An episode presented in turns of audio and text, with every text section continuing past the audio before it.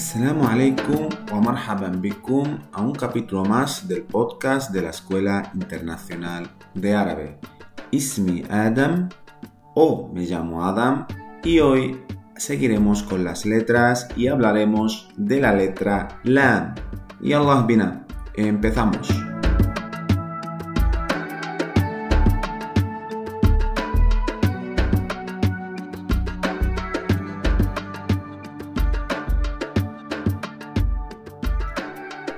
Si queréis que os cuente un secreto, estaba grabando este mismo podcast y quería hacer el repaso de las letras desde el principio, como hacemos alguna vez en algún capítulo.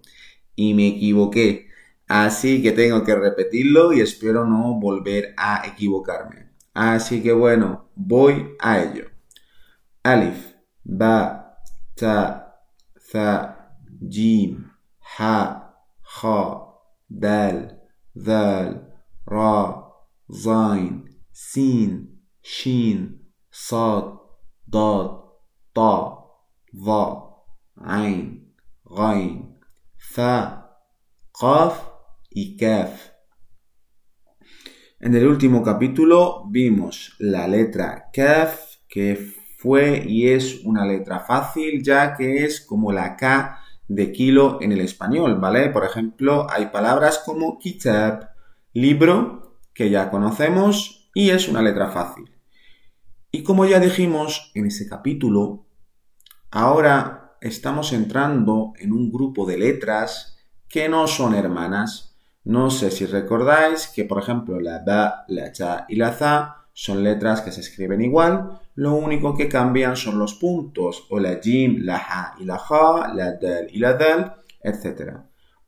Pues con la lam pasa exactamente lo mismo. Es una letra que no tiene ninguna hermana o letra que se escriba igual, ni con puntos ni sin punto. Es más, podemos decir que la lam se parece al alif, pero para nada son letras hermanas.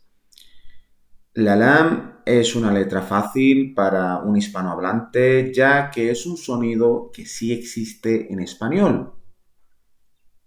Y es el sonido L la, li, lu, que sería así con las vocales. Vuelvo a repetir, la, li, lu.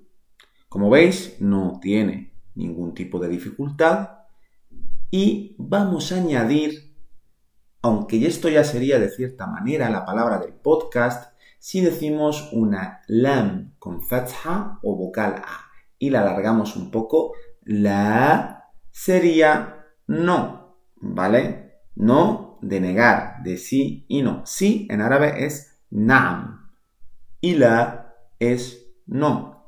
Por ejemplo, me gusta el café. Ohebbu al-qahwa. Si quiero decir que no me gusta el café, diría la ohebbu al-qahwa. No me gusta el café. Vamos con la palabra del podcast y la palabra del podcast de hoy es lu'ba.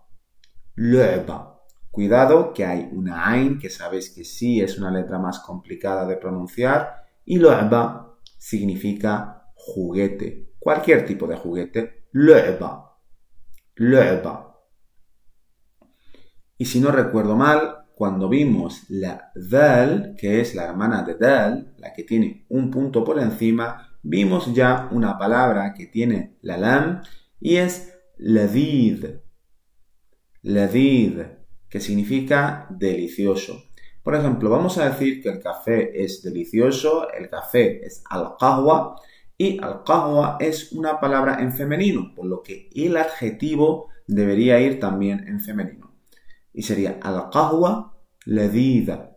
El café está rico o el el té, ledid, el té está bueno. Pues nada, hemos llegado al final de este capítulo. Esperamos que os haya gustado.